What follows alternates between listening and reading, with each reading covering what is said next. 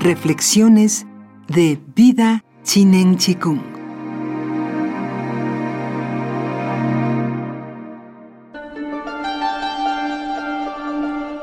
Los tres principios. El Tao, dice Alan Watts, tiene tres principios y su naturaleza es ser.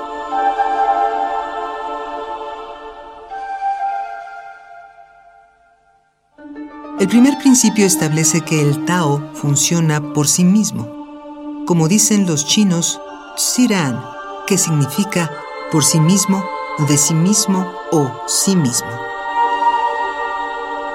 Xiran es lo que queremos decir cuando afirmamos que algo es automático o que algo sucede de forma automática.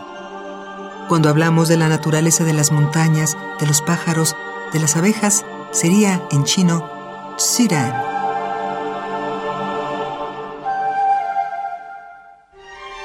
el significado fundamental es que el Tao funciona por sí mismo. También el cuerpo opera por sí mismo. Uno no puede salir de sí para definirse ni para controlarse. Lao Tse decía que, puesto que el ser humano forma parte integral del universo natural, no puede controlarlo como si de un objeto completamente ajeno se tratara. Es imposible salir de la naturaleza para dominarla.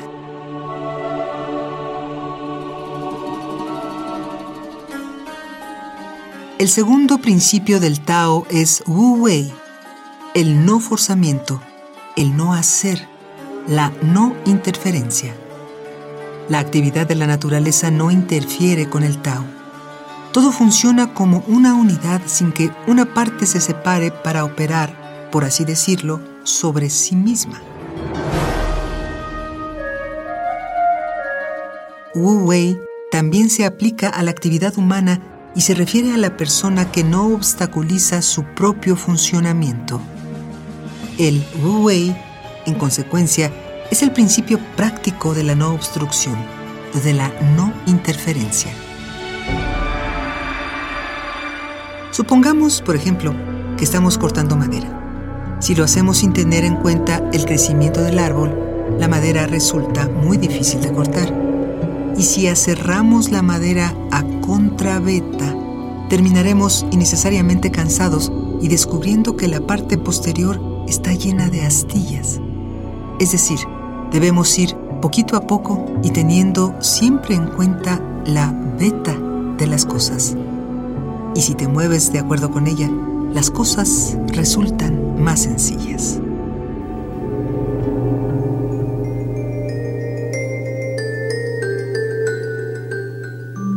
Se dice que la persona que se mueve de acuerdo al Tao posee virtud. Este peculiar sentido de la virtud es el tercer principio del Tao. En chino se denomina Te, virtud, habilidad para vivir.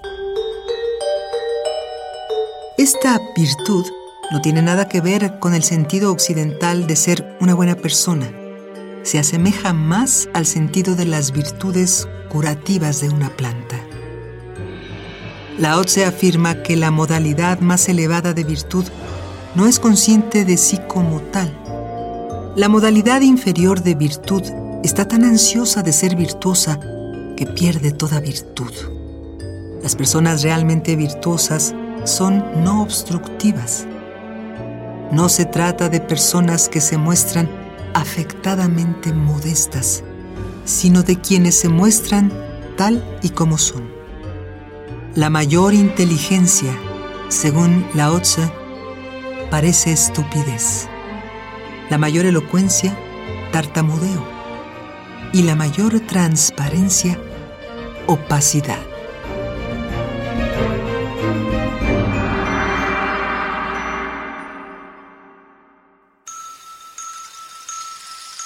Vida Chinen Chikung.